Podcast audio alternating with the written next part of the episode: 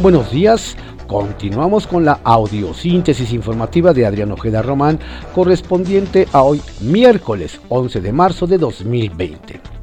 Vamos con algunas columnas políticas y trascendidos que se publican en diarios de circulación nacional y diarios digitales. Canela Fina por Rubén Cortés. COVID-19, malas y menos malas.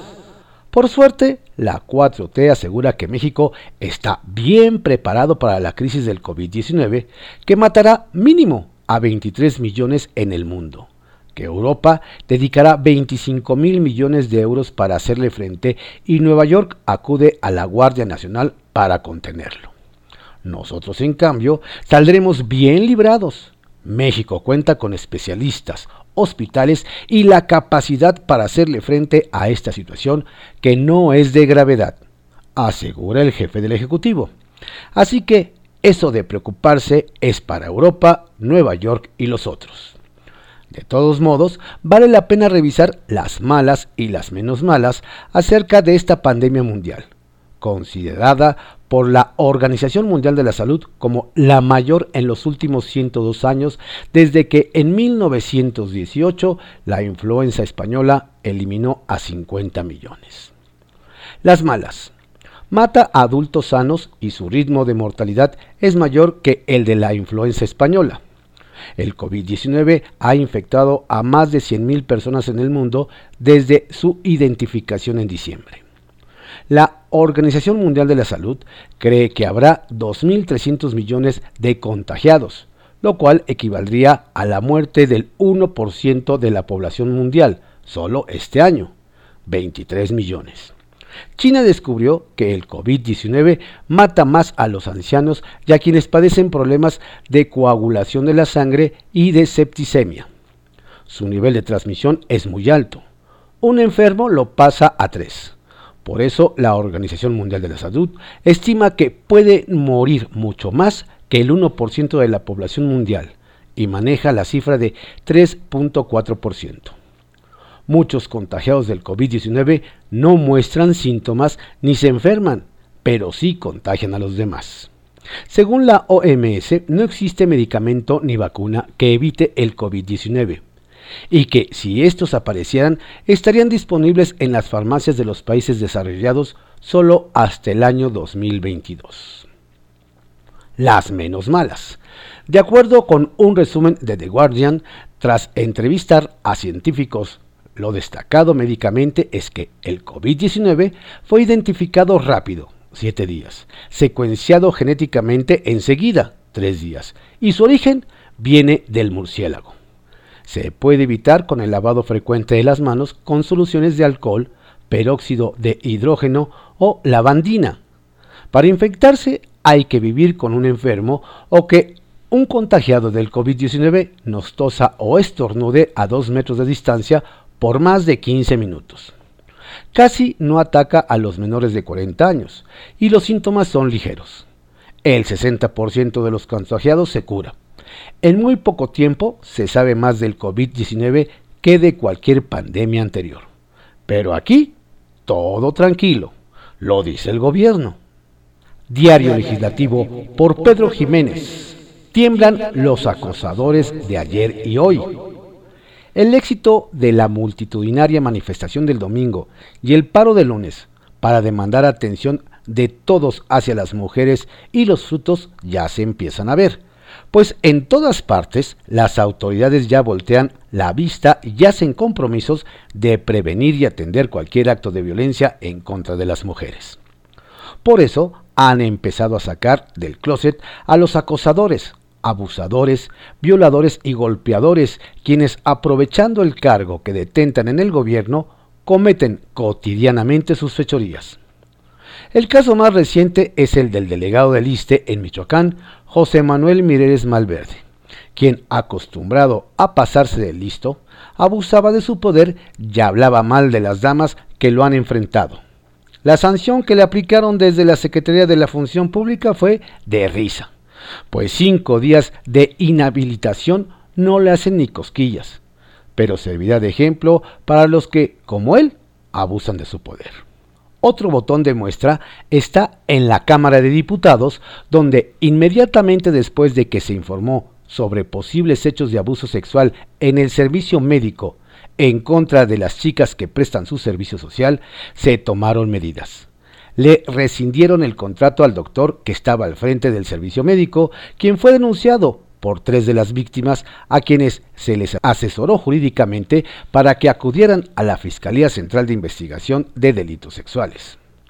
No cabe duda que estos son otros tiempos, pues viene a la memoria denuncias similares que en su momento se hicieron en la propia Cámara de Diputados, pero que no tuvieron repercusión alguna para los acosadores sexuales, quienes incluso hoy siguen ocupando cargos de dirección en el Poder Legislativo. Nos referimos a la denuncia de acoso sexual que se presentó en contra de Norberto Carrasco, quien en esos tiempos era subdirector de comunicación de la bancada del PRD y su padrino, Jesús Zambrano, impidió que el asunto trascendiera y no llegara ante las autoridades. Pero salió limpio, pues hoy el acusado es director de la agencia Notilegis, dependiente de la Coordinación de Comunicación Social de la Cámara de Diputados. El otro caso es el del actual director de resguardo y seguridad del Senado, Fidel Ortiz, quien seguramente hoy anda con el Jesús en la boca, pues la denuncia que le hicieron cuando fue director operativo de seguridad en la Cámara de Diputados fue por acoso sexual a una jovencita que estaba bajo sus órdenes. Su caso fue turnado a la Contraloría Interna, en donde se hizo la investigación respectiva por tratarse de un empleado con mando. Hasta donde se sabe, la denuncia llegó incluso ante el Ministerio Público. Pero como eran otros tiempos y no se hacía mucho caso a las mujeres que eran violentadas, acosadas e incluso asesinadas, bastaba con tener un buen padrino para salvar cualquier situación embarazosa. Habrá que ver si no les reviven su expediente a los cientos de violadores que sienten que ya la libraron, pero que las víctimas no olvidan. Y hoy, con tal activismo femenino, podrían traerlos a la palestra. El pulso. Por cierto, tal parece que quedará en la nada la denuncia de espionaje que presentaron los senadores del PAN, pues ayer la Fiscalía General de la República entregó los resultados de su investigación y dijo que no encontró nada extraño en las oficinas azules, confirmando lo, de, lo que desde el primer momento dijo el pastor de los senadores de Morena, Ricardo Monreal Ávila. Índice político por Francisco Rodríguez. AMLO no era lo que necesitaba el país. Desesperado por la enorme corrupción del Peñato y por el inútil y estúpido derramamiento de sangre del Calderonato, la población le entregó todo el poder al caudillo en un acto electoral arrebatado, le confió todo, los bártulos políticos, legales, constitucionales, jurídicos y económicos, confiando en un masivo acto de fe en la buena conducción. Jamás se imaginó que empollaba el huevo de un problema mayúsculo en lugar de una solución. A golpes de voluntad simple y capricho pertinaz, pretendió creer que este país se manejaba como un patrimonio personal y en lugar de las soluciones masivas, impuso una manera de gobernar que no es para todos ni democrática ni transparente. Caímos en el despotismo liberal inconexo que tantos desastres ha causado. Atolondrado como pollo sin cabeza, el mandatario mexicano vaga desde el supuesto poder comunicativo de las mañaneras, normalmente por los montones de Ubdea. Cuando no puede evadir los grandes problemas, monta en sus caravanas blindadas a recorrer los pueblos más lejanos, en un intento de acercamiento popular también frustrado. Podría afirmarse que va a la provincia a esquivar, a eludir sus graves responsabilidades mientras deja a sus secretarios al mando de todas las tormentas. Ya habrá una mañanera para explicar o tratar de hacerlo sus otros datos, normalmente desvinculados de la realidad que el pueblo exige conocer y evaluar. No puede decirse que conoce el país a pesar de haberlo transitado decenas de veces, porque hasta la fecha no conoce la interrelación entre las cadenas agroindustriales, económicas y productivas que enlazan las regiones geográficas. Él va a lo suyo, los antojitos locales y la elusión a la opinión pública. El que venga atrás, que arree. Ni déspota ilustrado, ni estadista, ni reformador social. Tiene del país una peculiar visión de viajero superficial y con ingredientes caprichosos. Es parte de su voluntarismo gubernativo. Las soluciones estructurales brillan por su ausencia y el país se conduce con grandes dosis de latencias y de ocurrencias, al canto siempre al modo de los acontecimientos que lo asaltan. No puede decirse de él que es un déspota ilustrado, ni un estadista, ni un conductor de naciones, ni reformador social, ni un gran transformador de las realidades de miseria que atosigan a este país profundamente, abismalmente desigual. Es ciertamente un político criollo, de corte autóctono, de perfil rural, formado en las luchas locales de supervivencia sin una visión integral del problema central voluntarista en extremo, como cuando afirmó que con el solo ejemplo de su conducta personal, todo cambiaría. El egocentrismo prevalece en todas las decisiones. Se equivoca AMLO, su ejemplo personal no basta. No hay en él una mínima idea de la perspectiva del desarrollo nacional que México necesita, así como tampoco una visión geoestratégica de la ubicación en el concierto internacional no era el líder que México necesitaba. La pura moralina administrativa jamás ha cambiado la faz de un país, cualquiera que éste sea. Poniendo como en todo paraíso territorial de un solo hombre, la lealtad personal de los colaboradores por encima de los intereses superiores de la nación. La corrupción solo es de los neoliberales y por eso los llena de prebendas presupuestales en el círculo íntimo y entre sus colaboradores no existe, y si llegara a existir, no es corrupción. Es el problema de creer que un carisma sin resultados debe forzosamente arrastrar multitudes, dentro y fuera del país. La terca realidad lo ha ubicado en su justa medida. El ejemplo personal no basta cuando todos los demás hacen que se comporte como el buen ladrón de la fábula no era lo que este país necesitaba con urgencia e importancia. Su desconocimiento de las leyes es realmente preocupante. Su distancia del funcionamiento real de las estructuras administrativas abona ignorancia supina. Es un gabinete, un país y una estructura gubernamental de un solo hombre. Y guay de aquel que piense o se atreve, se atreva a contradecirlo. Su país, como el de Peter Pan es el de nunca jamás. Ya desconfían de AMLO en los centros serios de poder. Las dos cosas que estaba obligado a hacer, usar el poder político para llevar a cabo una transformación de verdad y realinear las relaciones exteriores del lado de las potencias emergentes, fue una vana ilusión que se estrelló ante el miedo y el consecuente sometimiento al imperio. Pura agua de borrajas. Muchísimas oportunidades se han dejado pasar. Desafortunadamente, esas no podrán volver a presentarse porque en los centros serios de poder le perdieron la confianza. Dudan hasta de sus intenciones y de su palabra. Somos un rancho grande, aislado y autoritario. La formación del líder opositor no alcanzó al caudillo para poder tocar la diana hoy vaga errabundo y desconfiado entre los mares procelosos de nuevas propiedades absolutas de los grandes tiburones. El país es de ellos, sin remedio y sin gota de esperanza. Fracasó el régimen de la gran transformación. En su lugar quedará, si acaso, el Banco del Bienestar, la casa de muñecas del Santanato, elevado a fe suprema, a la ley de toda la nación no hay posibilidad de que esto cambie, pues las medidas tomadas han provocado una incertidumbre mayúscula que no podrá remontarse sino en décadas de angustia y reconciliación. Y aún falta que aparezca en toda su crudeza la necia realidad. ¿Hacia dónde vamos? Por lo pronto, a ningún lado, pues falta el timón, la brújula y los marineros. A lo mejor el barco ya naufragó y no hemos sido avisados Lo más probable es que estemos encima de la barca de Guaymas y seamos unos cadáveres viajeros que no tienen puerto posible. ¿Qué va a pasar? Lo que decidan los acontecimientos cimeros de la necia realidad.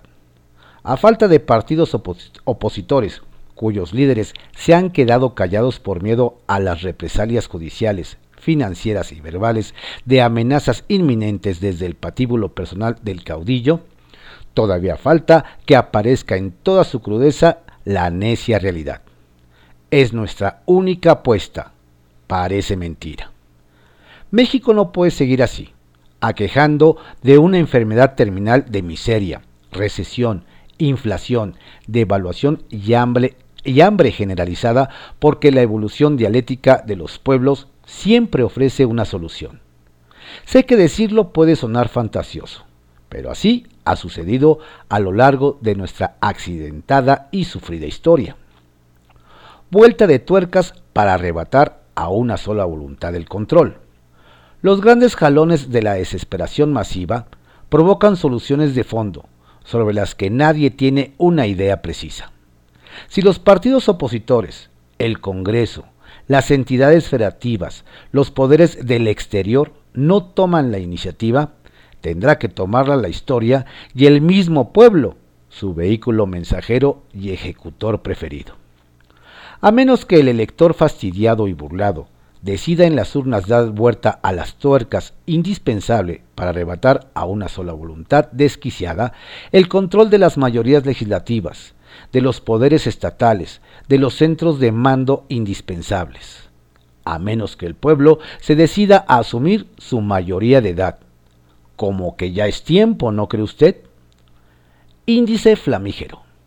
La de ayer martes fue una mañanera de terquedad. El presidente minimizó las cifras de mujeres que participó tanto en la marcha del 8 como en el movimiento Un día sin mujeres, a cambio, celebró que fue una manifestación pacífica. Reiteró que no cambiará su política enfocada a la mujer, pero sí redoblará esfuerzos para atender las causas que producen la violencia y la desigualdad. Resumió la manifestación resaltando el derecho de las personas a disentir. De nueva cuenta, acusó a los conservadores de sumarse al movimiento feminista y arremetió contra los medios de comunicación por dedicar una cobertura amplia a la marcha. Denunció cuchareo en las encuestas que mencionan que ha bajado su aprobación y retó a que se adelante la consulta para la revocación de mandato. En otros temas, posicionó a la COFEPRIS como garantía que los medicamentos comprados en el extranjero son de buena calidad y anunció el fortalecimiento del IMSS Bienestar con apoyo del INSABI para las regiones más pobres. Sobre el coronavirus, hay siete casos confirmados y aclaró que se tiene el presupuesto necesario para cualquier eventualidad. Sobre la caída de las bolsas y el precio del petróleo en el mundo, mandó un mensaje a los inversionistas asegurando que la economía en el país es positiva. Arsenal, por Francisco Garfias, que se publica en el periódico Excelsior. La tormenta perfecta. El país vive momentos críticos, cruciales, decisivos. No empatan con el discurso oficial de que la economía mexicana está blindada contra la caída de los precios del petróleo, la volatilidad del peso, el coronavirus y la desaceleración económica en el mundo.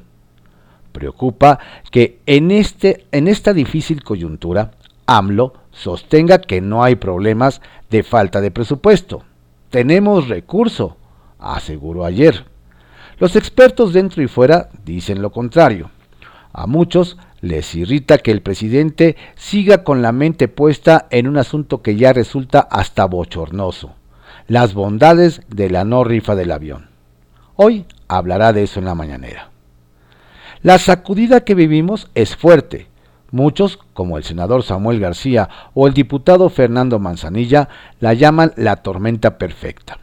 Así la bautizaron porque se conjuntaron la baja en el petróleo, la depreciación del peso, la crisis sanitaria derivada del coronavirus, el desabasto de medicamentos y la lucha de las mujeres por su dignidad.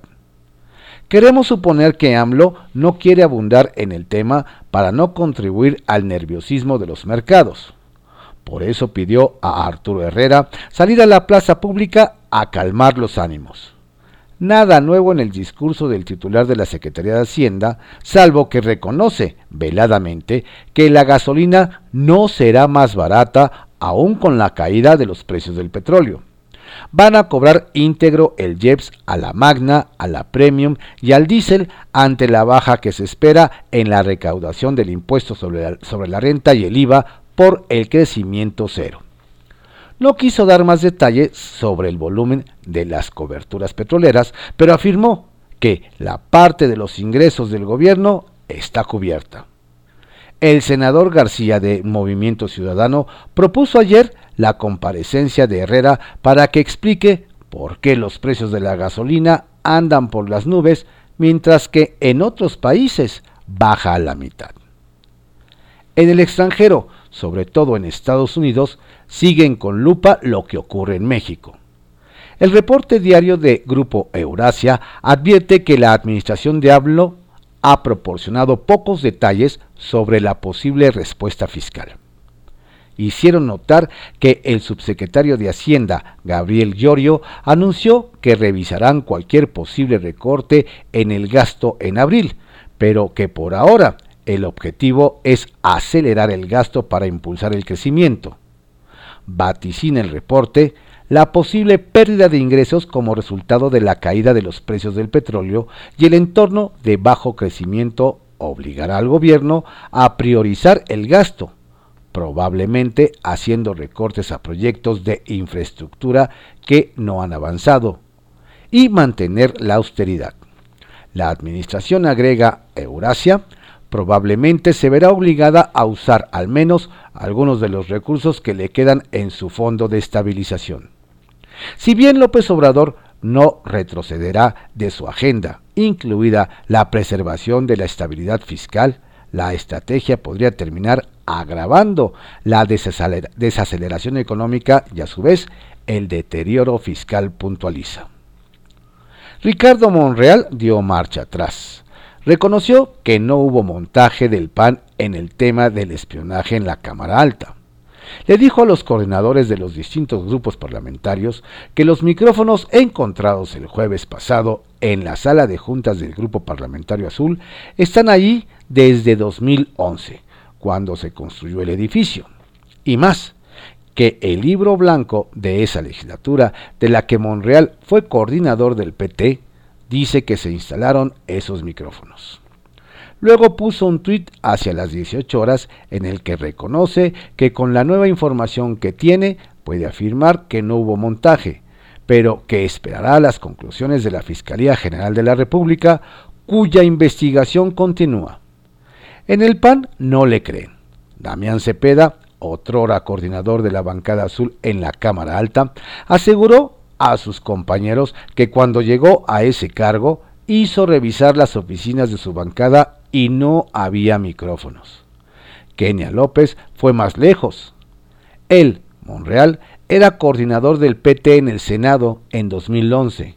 ¿Cómo carajos dijo el jueves que era un montaje? se preguntó. La última y nos vamos.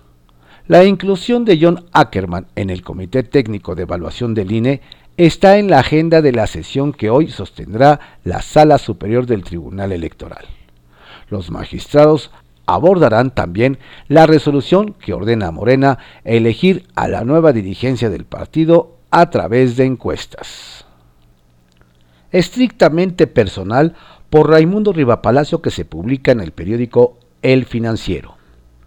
Nale, Bartet y Oropesa deben salir. Los mensajes han sido claros para que el presidente Andrés Manuel López Obrador haga algo con su gabinete de energía por radical, belicoso y sobre todo incapaz. Le está provocando un daño a él, a su gobierno y al país sin que alcance a verlo. Dos han probado desconocer su sector, pero son funcionales ideológicamente, Rocío Nale y Manuel Bartlett. El tercero, Octavio Romero ha demostrado no entender absolutamente nada del sector a su cargo, pero es incondicional. La confianza y el respeto presidencial que es lo que tienen de sobra, acerca cada vez más al gobierno a un choque de trenes con la realidad. La crisis actual en el mercado de hidrocarburos acentúa el mediocre nivel de su gabinete de energía. La ignorancia y los condicionamientos ideológicos que arrastran agravan la precaria situación que vive el gobierno. ¿Podrá cambiar el sentido de esta manera? En condiciones normales, difícilmente el presidente modificaría su idea estatista que es anacrónica en el mundo. No hay que decirse sorprendidos. Todo lo que el presidente respira y transpira es ideológico.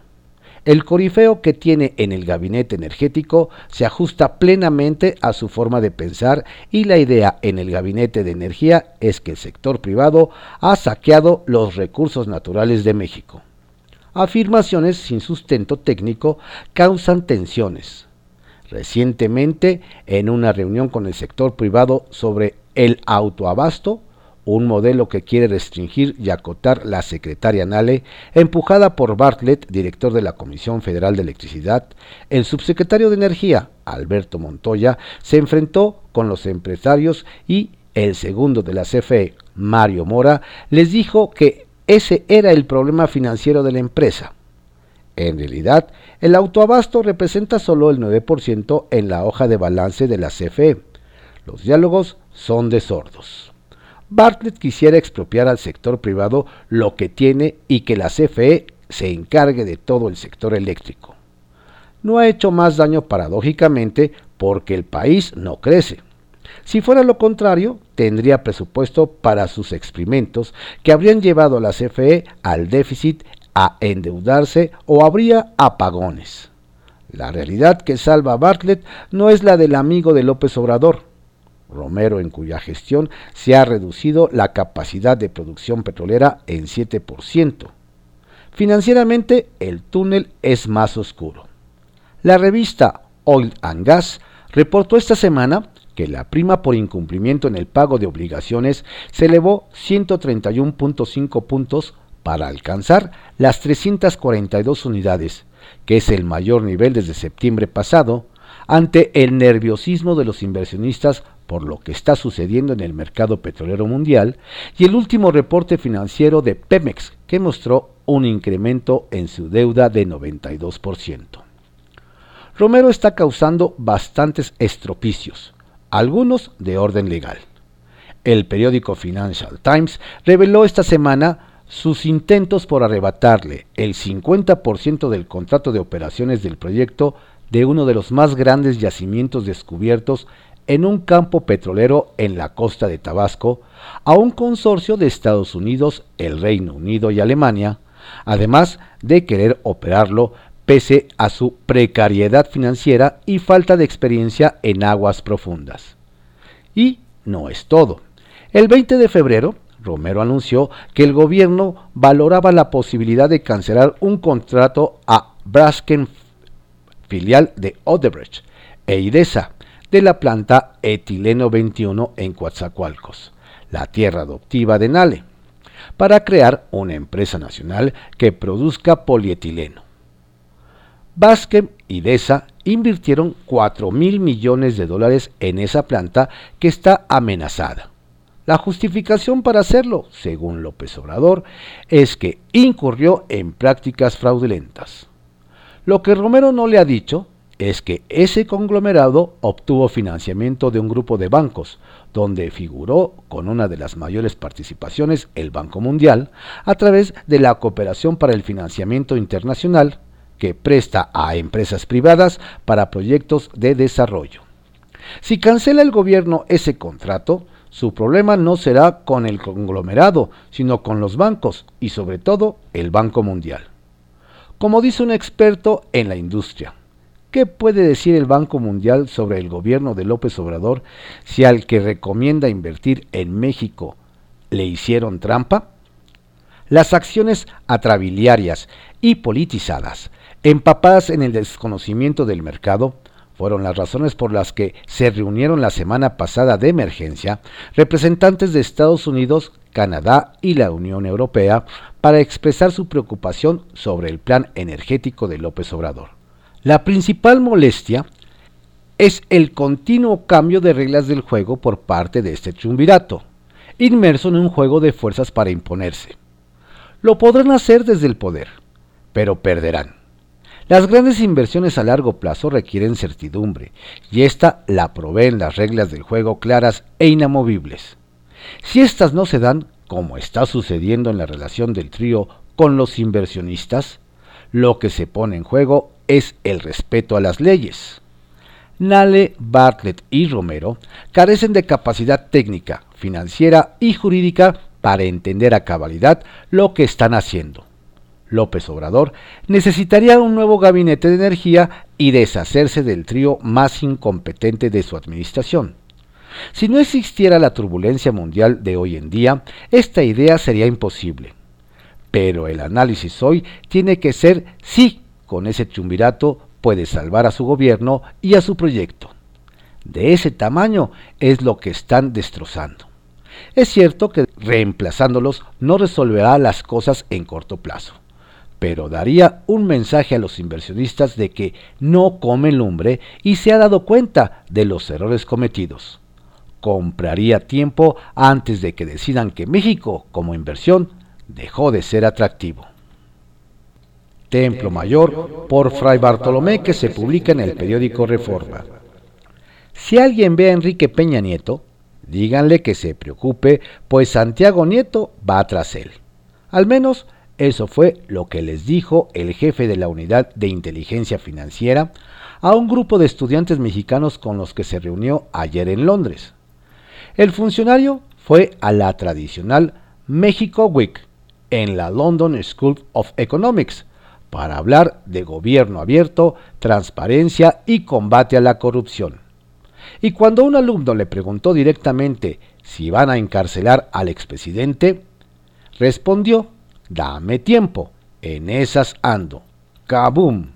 Si lo que Arturo Herrera quería era mandar un mensaje de calma y optimismo a los inversionistas y los mercados, hacerlo en el lúgubre Museo Numismático no fue la mejor opción.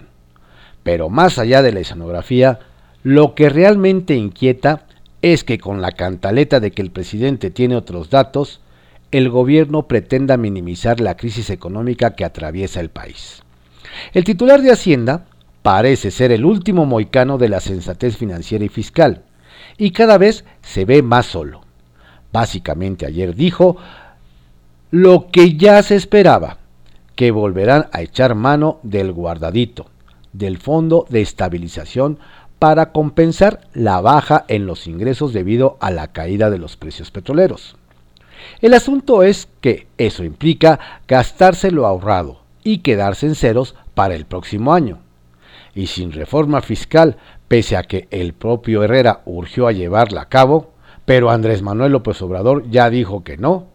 Para colmo, el gobierno federal quiere seguir gastando a manos llenas en proyectos sin mucha viabilidad como la refinería de dos bocas. El coronavirus va para largo, la inversión privada no fluye y en Palacio Nacional creen que el crecimiento económico no importa. Durísima en todos los sentidos la carta de renuncia de José de Jesús Orozco Enríquez como integrante del Consejo Consultivo de la CNDH, pues revela que Rosario Piedra obstruye al propio Consejo, viola el marco legal y, lo más grave, incumple con su misión básica de velar por los derechos humanos. La carta fue dirigida a la presidenta del Senado, la morenista Mónica Fernández, que difícilmente podrá quedarse de brazos cruzados, ya que el investigador, ex integrante de la Comisión Interamericana de Derechos Humanos, le hizo llegar tres anexos con las pruebas de sus acusaciones.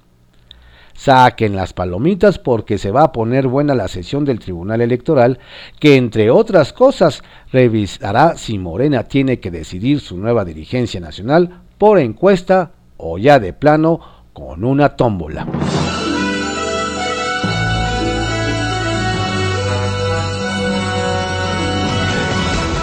Estas fueron algunas columnas políticas y trascendidos que se publican en diarios de circulación nacional en la audiosíntesis informativa de Adrián Ojeda Román, correspondiente a hoy, miércoles 11 de marzo de 2020, Que tenga usted un estupendo día.